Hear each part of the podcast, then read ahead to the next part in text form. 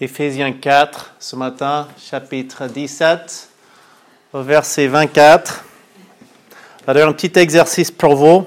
Peut-être un exercice que même peut-être pour beaucoup d'entre nous ne sera pas trop trop difficile. Je veux que vous imaginez pour un instant que vous avez une ancienne voiture, une voiture qui n'est pas toute neuve, une voiture qui fonctionne mais qui fonctionne mal. Cette voiture fuit toujours de l'huile parce qu'il y a pas mal de joints à remplacer. Elle consomme pas mal de carburant. L'embrayage est devenu assez délicat et fragile et vous avez toujours peur qu'il casse. La carrosserie est en mauvais état. Et chaque mois, il y a encore un autre problème et chaque fois, parce que vous n'êtes pas mécano, vous devez appeler votre mécano pour voir, mais une facture après une autre et vous commencez à en avoir vraiment marre. Donc vous commencez à en avoir mal. Après avoir pas mal réfléchi, vous, vous décidez que pour la première fois dans votre vie, vous allez en acheter une autre, mais cette fois-ci, une voiture toute neuve. C'est donc ce que vous faites. La voiture est un peu chère, mais heureusement la banque accepte de faire un petit prêt. C'est bien parce que enfin, enfin, vous aurez une voiture confortable, propre et surtout fiable. Elle est belle cette voiture. Et qu'est-ce qu'elle est agréable à conduire. Mais au bout d'un mois, vous entendez un bruit anormal au niveau des freins. Très peu après, vous voyez le petit voyant pour le niveau d'huile. Là, tiens, il y a un problème. Donc, vous allez chercher un petit bidon d'huile, vous mettez ça à niveau, et puis voilà, s'oublie tranquillo. Mais pas après, c'est comme si, tous les jours, il y a un problème avec une nouvelle voiture. Alors, si cela vous est arrivé, quelle serait votre réaction? Comment? La colère. La frustration. Et la frustration et la colère. Pourquoi? Parce qu'on a De s'être marre. fait avoir. Peut-être Parce que ça ne devrait pas nous arriver. parce que cela ne devrait pas nous arriver. Pourquoi? C'est un véhicule neuf. Parce que c'est un véhicule neuf. On a tout misé dessus. Et si la voiture est neuve, et si la voiture est neuve, on attend à avoir des résultats bien différents, n'est-ce pas?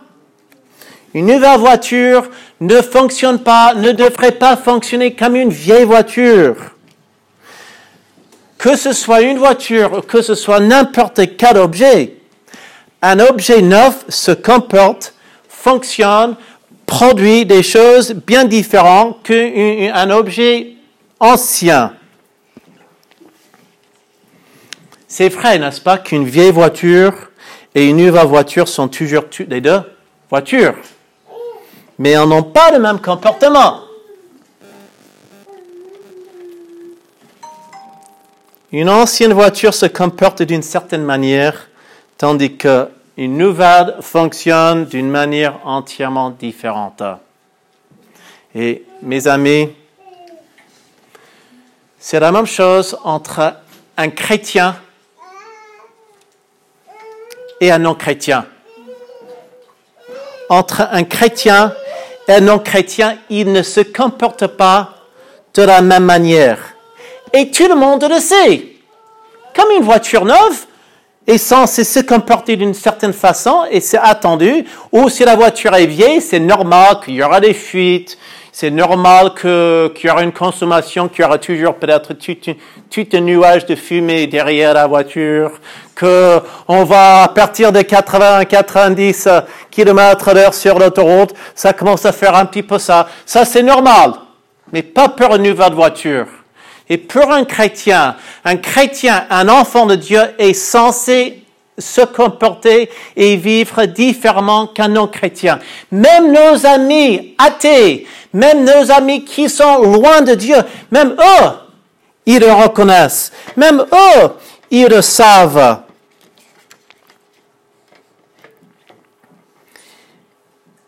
Et même s'il en va de soi, pour nous les chrétiens, ce n'est pas toujours ainsi. Nous, les chrétiens, malheureusement, nous ne comportons pas toujours comme les enfants de Dieu. C'est une triste réalité. Et c'est pour cela que la Bible va souvent en parler. Ici, dans le texte de ce matin, Éphésiens, chapitre 4, et si la première partie de ce livre, et on va dire la, la première partie est être beaucoup plus beaucoup plus théologique, beaucoup plus doctrinal sur des, grands, des grandes réalités de la foi en Jésus-Christ, ce que Christ, ce que Dieu a conçu bien avant la fondation, de nous envoyer un sauveur.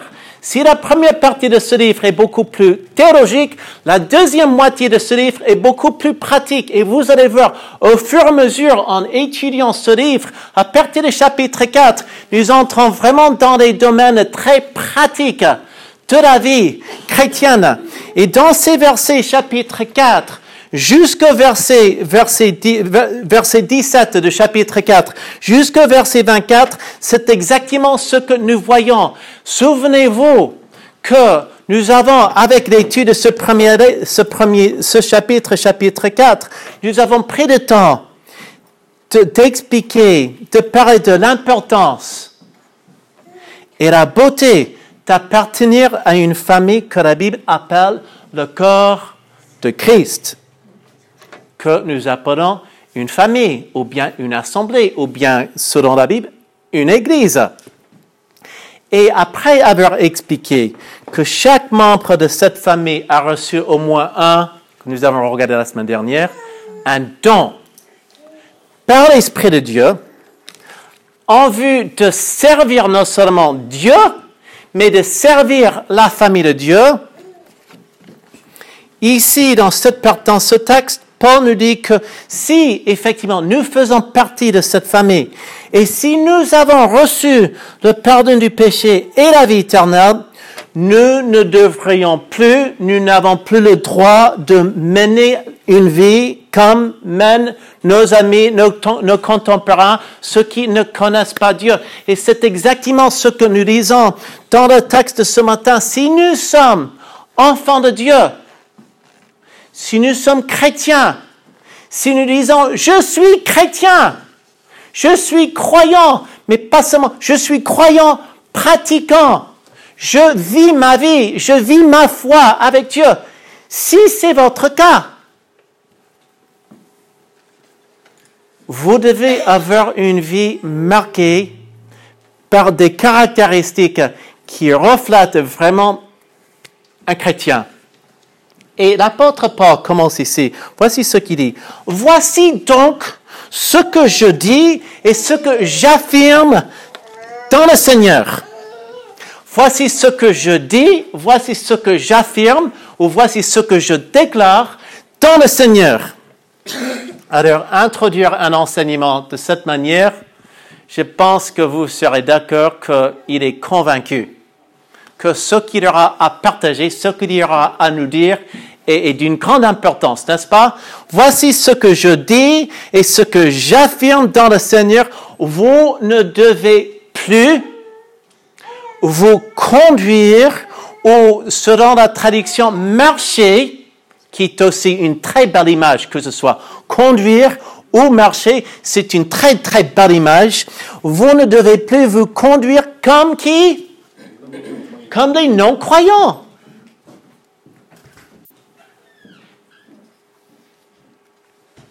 Dans, cette, dans ce mot marcher ou conduire, nous avons l'image de quelqu'un ou quelque chose qui va quelque part, n'est-ce pas?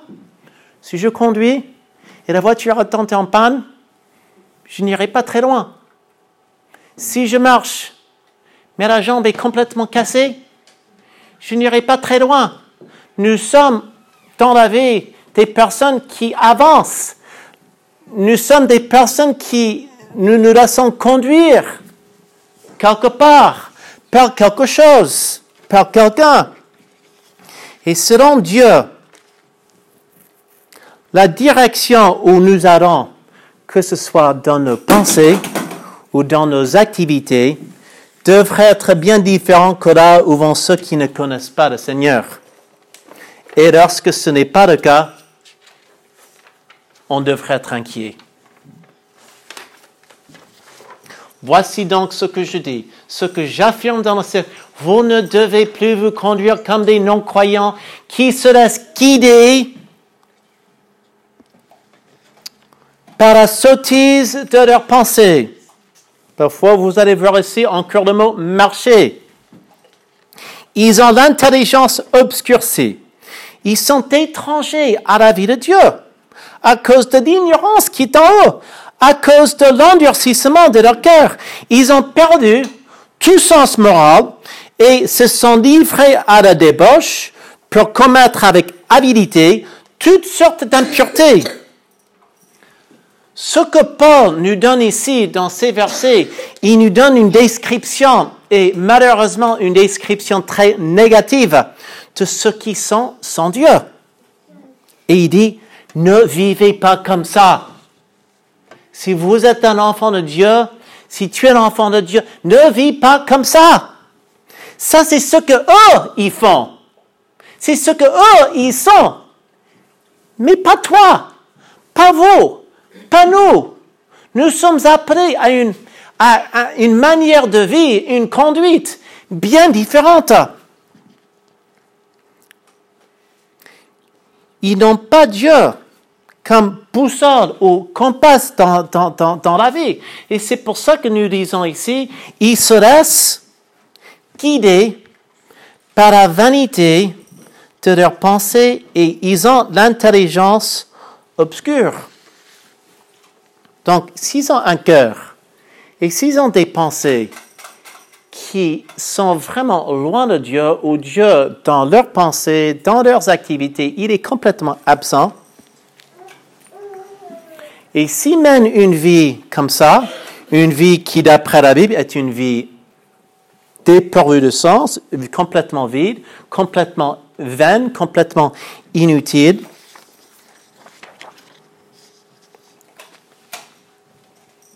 Qui aime faire le vélo? Tu aimes faire le vélo? OK. Essaye un jour. Tu vas être sur le vélo. OK? Tu vas braquer le guidon. Mais tu vas essayer de toujours aller tout droit. Et tu me diras si ça marche. Est-ce que ça marche? Pourquoi? Parce qu'on suit toujours là où va le guidon. Si on se laisse guider par le guidon, c'est là où on ira. Maintenant, si pour nous, le guidon dans la vie devient, nos, nos vaines pensées, nos idées complètement charnelles, nos idées qui sont qui, qui, qui, qui n'incluent pas Dieu dans l'affaire, nous irons où? On ira dans le mur, on ira dans le fossé, on ira pas Moi, je vois ça un petit peu. Parce que si pour nous, voilà, non, mon guidon, c'est, l'Esprit de Dieu, c'est Dieu, c'est la parole de Dieu, c'est ce que lui veut pour moi, et là, c'est là où je vais aller. Mais si je, je mets Dieu ailleurs, dit voilà, ce qui devient vraiment, ce qui pilote ma vie, devient, selon ce texte, euh, est-ce que tu peux revenir sur, sur, le verset? Voilà, il se laisse guider par la sottise de leurs pensées. Donc ce n'est même pas d'après, Dieu. Ce sont des pensées qui sont... Ah oui, mais c'est bien. Ah mais... Oui, oui, je vais regarder ça à la télé, c'est bien. Ou bien, oui, on a certaines choses qui sortent de la bouche parce que ça tourne et l'Esprit de Dieu n'a pas trop de place dans notre tête et on fait n'importe quoi. Pourquoi tu as décidé ça? Parce que ça a l'air bien. Pourquoi tu fais ça dans la vie Je sais pas. Alors tu restes, tu pour, tu la, tu la soirée? Je sais pas, vous allez, vous, allez faire quoi? Oh, je sais pas, je sais pas. On a, on a, on a beaucoup de 1660, je sais pas combien, de, de bière. Oh, il y aura, on va, on va arroser en tout cas, on va, on va arroser, on va arroser. Oh, mais ça a l'air sympa quand même. Mais est-ce que ça, c'est l'Esprit de Dieu qui parle? Oh, mais oui, mais elle est, mignonne quand même. Ouais, je vais passer la nuit chez elle. Elle peut être mignonne, mais c'est pas pour autant que tu vas passer la nuit, la nuit chez elle et surtout pas dans sa chambre. Je suis désolé, mais c'est ça la réalité. On se laisse guider par la sottise. Ou bien si, nous, avant de connaître Christ, ou bien nos amis qui sont proches dans nos vies, c'est comme ça qu'on vit. Et je trouve ça, je trouve ça, et, l'apôtre Paul, il nous met en garde contre cette façon parce que nous, nous pouvons très facilement glisser dans cette manière de raisonner et de penser. Si tu vas afficher le verset, le verset suivant. Ils ont l'intelligence obscurcie. Ils sont étrangers à la vie de Dieu à cause de l'ignorance qui est en eux. Qu'est-ce que ça veut dire? Ils savent pas mieux. Ils savent pas mieux. À cause de l'endurcissement de leur cœur. Parce qu'ils ont tellement d'habitude de pratiquer, de faire la vie sans Dieu. C'est naturellement, ils ont des cœurs, un cœur complètement endurci et, et insensible, désensibilisé vis-à-vis des choses de Dieu. Et quand eux, ils se comportent comme ça, on va pas dire qu'ils sont tirés de l'affaire, parce qu'ils devront un jour rendre compte devant Dieu. Mais on ne peut pas attendre vraiment bien différemment que ça. C'est, normal. Tellement ils sont loin de Dieu qu'ils ne voient même pas à tel point ils sont complètement ignorants des vérités divines, à tel point ils ont des cœurs complètement endurcis. Et c'est triste parce qu'en réalité, c'est un cercle vicieux. Et Paul nous dit, et que cela ne nous arrive pas, que vous, vous ne soyez pas comme ça, que vous ne vous éloignez pas de lui. Ils ont perdu tout sens moral. Ils se sont livrés à la débauche pour commettre avec habileté toutes sortes d'impuretés. La triste réalité, c'est qu'ils ne voient même pas le mal qu'ils commettent. Tu peux commencer même des fois à dire, oh, mais c'est pas bon. Si déjà ils ont un peu, un peu de, on va dire, de batterie dans leur conscience, ils vont dire, oui, mais tu as raison. Mais dans bien, bien, bien d'autres domaines, mais, mais quel est le problème? Quel est le problème? À force de pécher, d'ignorer la conscience et se détourner de Dieu, ils sont devenus complètement indifférents à ce qui touche à la moralité et la spirituelle. À force de succomber volontairement à la sensualité, au libertinage, comme on dit, ils perdent progressivement toute retenue morale et, et, et il met son doigt sur un domaine, le domaine de la sexualité. Où on a le droit de tout faire. Et pourquoi Paul mentionne tout ça? Il ne mentionne pas tout cela pour que nous devenions, nous devenions condescendants et critiques envers eux, de porter un jugement. Non, nous devrions plutôt avoir de la peine pour nos amis, nos collègues, nos copains, nos copines, nos voisins, nos proches, qui n'ont pas l'Esprit de Dieu en eux. Paul souligne ces réalités, ces réalités pour nous rappeler que même si eux, ils, sont, ils se comportent comme ça, nous, les chrétiens, nous n'en avons pas le droit. Nous n'en avons pas le droit. Vous savez, les chrétiens dans l'église d'Éphèse vivaient toujours dans une société de non-croyants comme nous. Qui d'entre vous, vous passez la majorité de votre semaine avec des, gens, des gens qui sont tout feu, tout flamme pour Jésus? Pas plus que ça. Pas plus que ça. Hier, j'ai passé toute ma journée avec des amis, mais ils sont loin de Dieu. Donc, je pense que c'est votre cas aussi. C'est votre cas aussi. Nous sommes, nous vivons parmi eux, mais nous devrions avoir des vies vraiment marquées par une différence où ils voient même en nous. C'est même pas une question de partager nos convictions, partager notre foi. Mais si c'est un ami non chrétien, il va respecter tes valeurs. Il va, s'il est vraiment ami, il va respecter tes convictions. Dieu avait appelé ces chrétiens dans cette église et nous aussi à vivre être, on va dire, radicalement différents. Et c'est pour ça que nous lisons même tout au début de ce chapitre, chapitre 1, Je vous exhorte donc, moi, le prisonnier dans le Seigneur, à marcher ou se comporter ou vous conduire d'une manière digne, digne de la vocation qui vous a été adressée.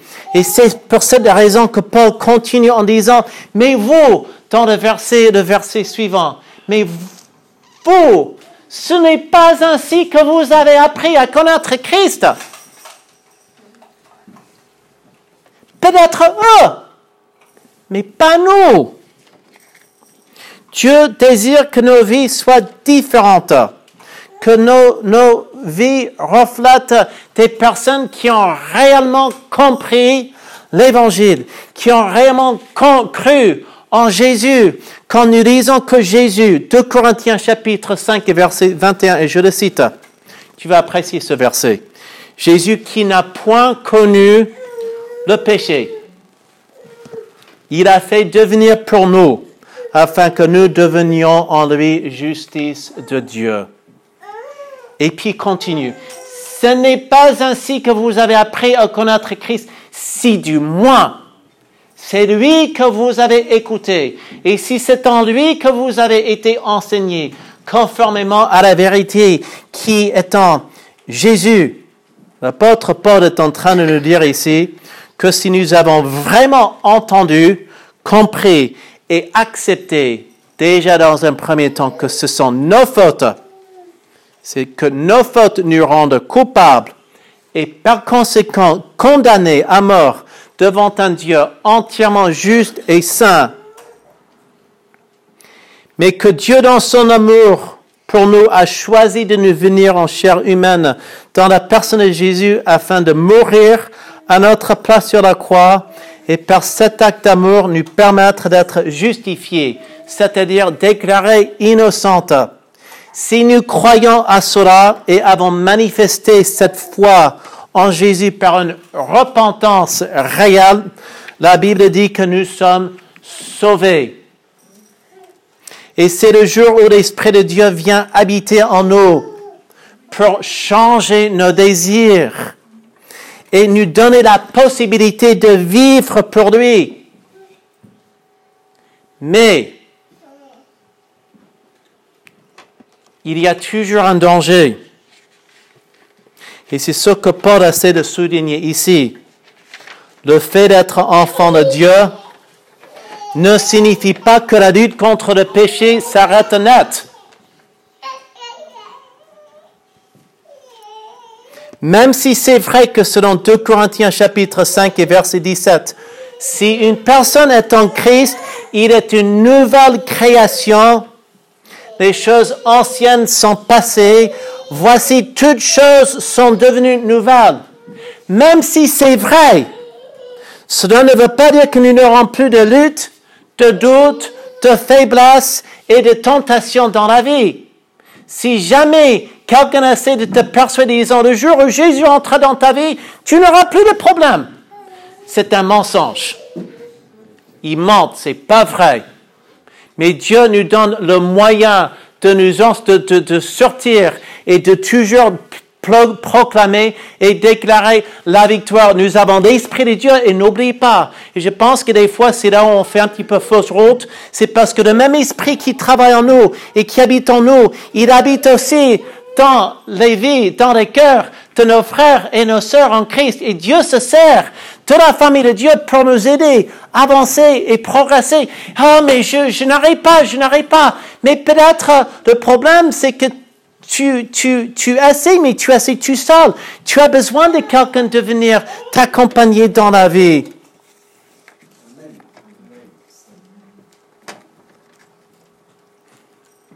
Le danger ici, je pense, et regarde, alors que l'Esprit de Dieu habite en nous pour nous aider, nous aurons toujours à combattre contre le monde, la chair et le diable. Éphésiens chapitre 2, et c'est un texte que nous avons pris le temps de regarder il y a, il y a quelque temps.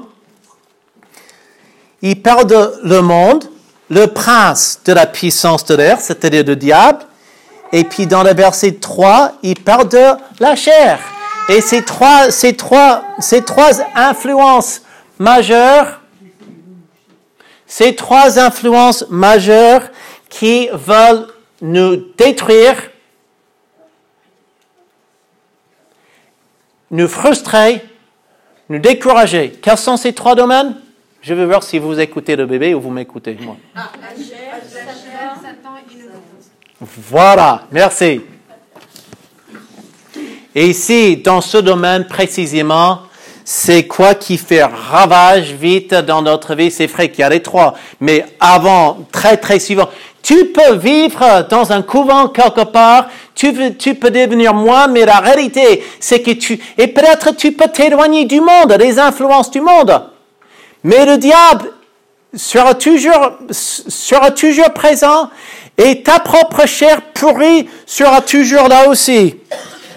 Et nous devons vraiment, vraiment faire attention à ne pas retomber encore dans des activités et des attitudes qui ne sont pas en harmonie avec notre vocation. Vocation, que nous marchions d'une manière digne de cette vocation. Si vous êtes vraiment désireux, désireux de changer et de grandir dans certains domaines de votre vie spirituelle et votre relation avec Dieu, je vous laisse avec trois pistes pratiques que nous trouvons dans le texte de ce matin. Première piste se trouve dans le verset 22 que nous lisons. On vous a enseigné à vous débarrasser du vieil homme qui correspond à votre ancienne manière de vivre et se détruit sous l'effet de ses désirs trompeurs. Vous débarrasser de votre vieil homme. Moi, je l'ai formulé ainsi. Arrêtez de dire je veux bien sans rien faire. Je veux bien sans rien faire. On a dit que le chemin du succès est pavé de bonnes intentions. Mais les bonnes intentions ne suffisent pas. Pour changer, il faut travailler. Et ce travail est rarement facile. Et je m'aperçois en, soi-disant, avec, le temps, à 42 ans, que des mauvaises habitudes fortement enracinées, pour déraciner c'est beaucoup, beaucoup plus, plus dur. Je me rappelle très bien, j'étais peut-être, j'avais peut-être 20 ans, et dans un domaine précis dans ma vie, mon ministère, mon papa, il m'avait mis, Jared, attention de ne pas tomber dans certaines, certaines mauvaises habitudes de paresse vis-à-vis de tel truc. Et j'ai bien, j'ai bien fait de l'écouter, parce que je pense qu'au fil des années, ça m'a protégé et ça m'a beaucoup, beaucoup aidé. On vous a enseigné à vous débarrasser, vous dépouiller du vieil homme. Alors, quand j'entends cette expression, il y a beaucoup d'images qui me viennent à l'esprit. Je vous, en- partage un. Mon épouse, qui a horreur de- des araignées. Et quand elle en découvre une dans la maison, ou dans la chambre, ou sur le lit, ou dans le lit, attention! Je peux vous garantir qu'elle ne reste pas dans la pièce, la même pièce avec l'araignée. Je peux aussi vous promettre que mon épouse, elle prie. Elle prie que Dieu, Dieu, que tu fasses partir cette araignée. Je, je peux pas, tu me connais. C'est mon point, grand domaine, point de faiblesse. Et prie. Mais elle agit aussi. Et si on n'arrive pas à se débarrasser de cette, si on n'arrive pas à se débarrasser de cette bestiole, elle va solliciter l'aide de son fils ou bien son mari. Elle va aussi quitter la pièce. Mes amis, n'est-ce pas l'attitude que nous devrions adopter vis-à-vis du péché? Si nous voyons l'impossibilité de l'éradiquer tout seul, pensons-nous solliciter l'aide, le soutien et le conseil d'un frère ou une sœur en Christ afin de nous accompagner dans ce combat? Alors, ça va? Je prie. C'est bien. Mais parfois, il faut mettre quelques pieds sur tes prières. Je prie. C'est bien. C'est bien.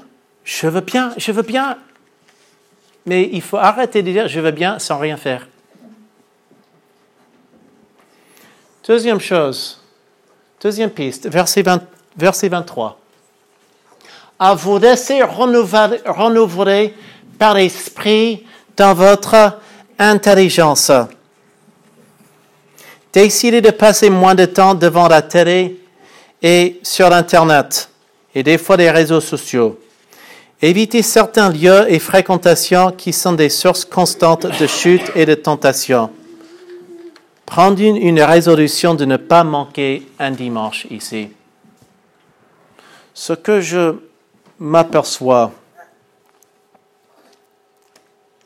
c'est que je sais que certains d'entre vous, vous trouvez souvent en, en, en déplacement.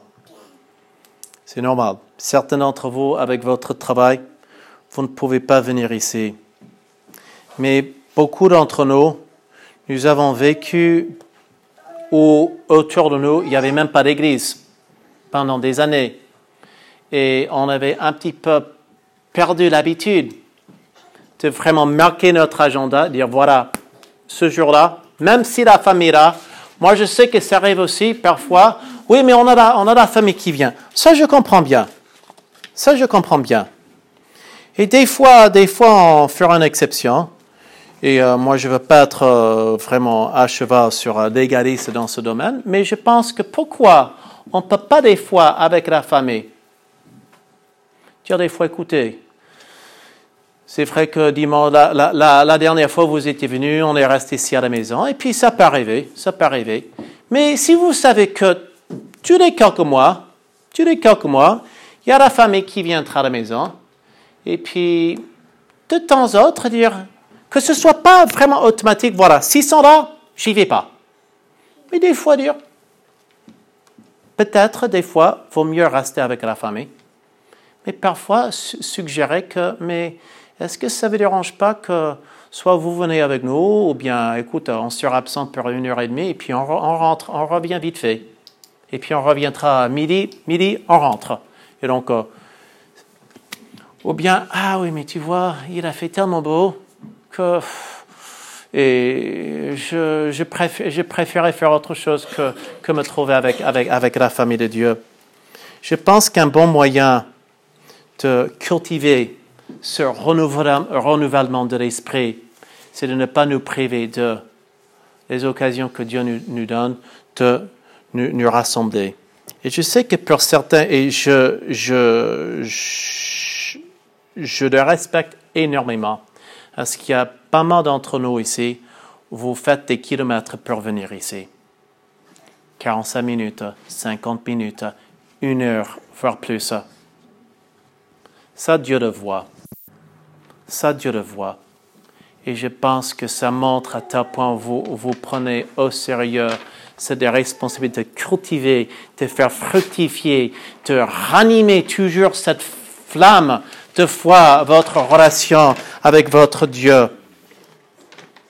À vous laisser renouveler par l'Esprit dans votre intelligence. Vous savez, Dieu ne force pas, il invite. Est-ce que toi, tu as des désirs qui prennent encore plus de place dans ton cœur, dans ta vie, dans tes activités, dans ton quotidien Si c'est ton cas, aujourd'hui sera un jour idéal pour prendre certaines mesures importantes et peut-être même radicaux, permettant l'Esprit de Dieu de faire son œuvre de renouvellement dans ton cœur. Même des fois d'évaluer un petit peu même ta journée je m'aperçois que, je, te, je, vous donne un, un, exemple très personnel. Je vois qu'entre 20, moi je suis pas très nocturne. Je veux dire, j'aime pas les, soirées qui sont très très tardives. Mais je m'aperçois qu'entre 10h et 23, 22h et 23h, je n'accomplis pas vraiment grand chose de très, on va dire, rentable. Pourquoi je ne peux pas? Me coucher un petit peu plus tôt me permettant de me lever un petit peu plus tôt, sachant qu'une heure une heure en début de la journée sera beaucoup plus productive et rentable et qui pourra faire fructifier ma relation avec Dieu. Tandis que je sais qu'avec 22h, 23h, je suis un petit peu fatigué. Que ce soit, bon, des fois je me trouve sur mon petit chantier, là-haut. Sinon, je suis assis dans, le fauteuil, puis avec les enfants, puis tu regardes un petit peu. Des fois, tu lis un petit peu. Mais suivant cette heure-ci, je suis pas très productif, on va dire. Mais c'est un moyen, même moi, intentionnellement, de dire voilà comment est-ce que je, comment est-ce que je peux mieux favoriser l'œuvre de l'Esprit de Dieu dans ma vie? Et puis, juste pour terminer avec un dernier, une dernière piste, dans le verset 24, apprendre le principe qu'on appelle enlever, enlever ou ôter et ajouter. Je vais vous, vous l'expliquer. Parce que si au début nous avons dû à vous débarrasser, vous débarrasser de certaines choses, ici nous disons à vous revêtir. Vous débarrasser, vous revêtir. Vous revêtir de l'homme nouveau, créé selon Dieu, dans la justice et la sainteté qui produit la vérité. Alors si Dieu nous demande de nous dépouiller, de nous débarrasser de certaines pensées, certaines attitudes ou activités dans nos vies qui ne lui plaisent pas et qui étouffent constamment l'œuvre de son esprit en nous, il nous demande aussi de replacer ces choses, remplacer ces choses. Un potager. Moi, j'aime beaucoup le jardin. J'ai un potager. Mais si j'avais un potager avec une très mauvaise terre, c'est vrai que, ou même toi, tu as un potager, tu peux prendre une pelle avec une remorque et enlever toute la mauvaise terre. Et c'est peut-être ce qu'il faut faire. Mais si tu laisses un gros trou, il ne remplace pas ce que tu as enlevé avec une autre terre bien fertile, tu n'auras pas trop amélioré le potager. Tu auras fait un gros trou, mais pas plus que ça. Je pense que si on enlève le mauvais. Il faut le remplacer par le bon, par le bien. Certes, il faut enlever. Se revêtir de l'homme nouveau, créé selon Dieu, dans une justice et une sainteté, signifie qu'à la place des choses mauvaises et destructrices, je vais adopter celles qui reflètent davantage le cœur de Dieu. Droiture, sainteté, vérité, ce qui fera fructifier plutôt que casser ma relation avec lui. Mes amis, si je peux vous encourager, si vous dites que vous avez un roi, et c'est lui, si moi je dis que moi j'ai un roi, alors vivons pour notre roi. Vivons pour notre roi. Marchons comme les enfants du roi et prenons courage. Apprenons à vivre pour notre Jésus à fond, pour que le jour il reviendra, nous prendre nous l'entendrons dire, c'est bien, bon et fidèle serviteur, tu as été fidèle. Il ne va pas dire tu as été parfait. Je dis toujours que la marque distinctive d'un enfant de Dieu, ce n'est pas la perfection, c'est la persévérance. On persévère, on persévère, on persévère, on poursuit la sainteté, on poursuit la fidélité que nous soyons fidèles et que nous ayons le courage et l'humilité de reconnaître nos erreurs, de lui demander pardon et demander à notre frère et sœur en Christ de nous accompagner dans cette belle aventure. Prions.